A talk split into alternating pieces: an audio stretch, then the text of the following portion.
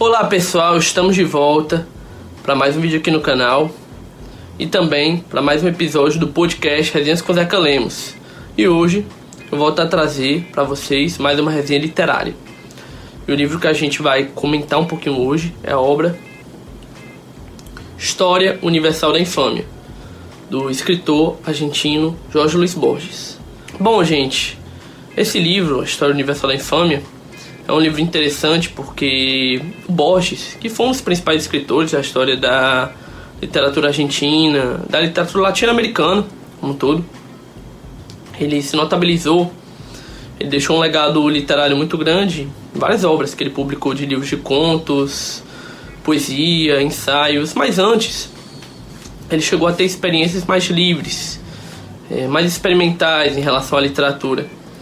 E a História Universal da Infâmia é um livro que representa bem é, essa experiência, é, essa vivência mais livre, em que a gente não pode ser tão direto, a gente não pode ser tão categórico e afirmar. É um livro de contos, é um livro de crônicas, é um livro de poemas, porque são exercícios narrativos mais livres. São exercícios narrativos sem tanta preocupação em gêneros, em regras, em estilos. E daí é, são diversas narrativas que contam sempre histórias de pessoas infames. Falsos profetas, falsários, criminosos, canalhas, piratas. São histórias que geralmente se passam numa ambientação mais suburbana e conduzidas de maneira muito rápida a história geralmente é elevada, de modo que em duas, três, quatro cenas ela acaba. E conta toda a história da vida da pessoa, do nascimento à morte. Então, para serem textos que se envolvem em poucas cenas, são cenas bem intensas, né? São cenas bem trabalhadas. E é interessante esse livro, porque, diferente dos outros trabalhos do Borges, não são narrativas tão autorais, não são histórias tão do âmago da criação dele. São releituras de outras obras.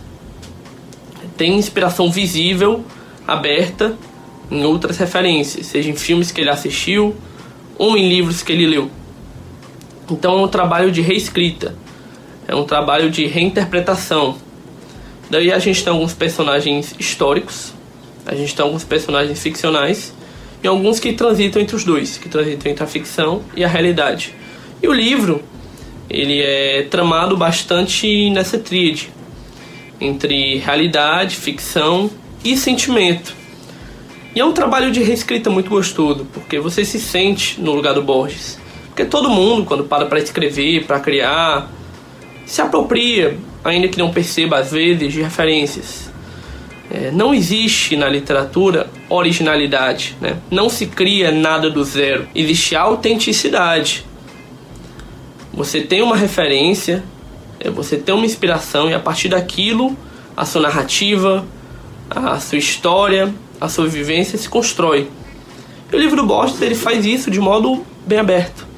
Ele faz isso de modo muito franco. São releituras explícitas.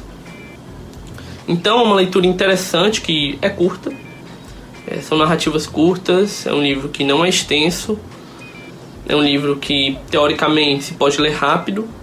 Eu li em formato e-book, mas imagino que a versão impressa não chegue a ter nem a muito mais de 100 páginas. Mas são narrativas densas, porque são muito bem trabalhadas, são muito bem lapidadas. É, são personagens que despertam nossa curiosidade que desafiam o leitor. Cada texto que você acaba de ler, você termina querendo revisitar, querendo voltar, é, querendo conhecer mais e perceber mais detalhes.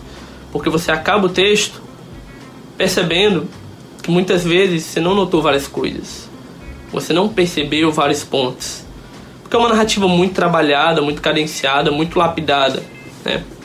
E o Borges ele tem disso a literatura dele não é uma literatura tão simples. Não é uma literatura fácil. Pelo contrário, é uma literatura que demanda do leitor é, um olhar muito atencioso, várias leituras e várias releituras. Então, são histórias que ficam na cabeça, são histórias que fazem o leitor pensar, e, querendo ou não, transmitem boas referências de outros filmes, outros livros. Você termina o livro querendo conhecer o que ele citou, querendo conhecer aqueles personagens que ele se inspirou em outros autores, em outros historiadores, é, querendo saber um pouco mais de acontecimentos históricos que ele coloca ali.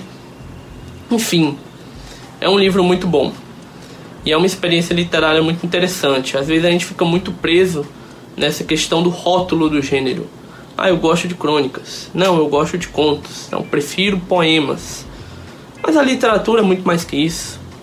A literatura é muito mais que rotular gênero A, gênero B, gênero C. A literatura é a expressão de sentimento. A literatura é a expressão do interior. E ela tem essa função é, de, a partir da leitura, a gente olhar para dentro e pensar. É interessante porque são histórias de pessoas infames, de pessoas que a gente tem como desprezíveis, é, como canalhas, de caráter ruim, de índole no mínimo duvidosa.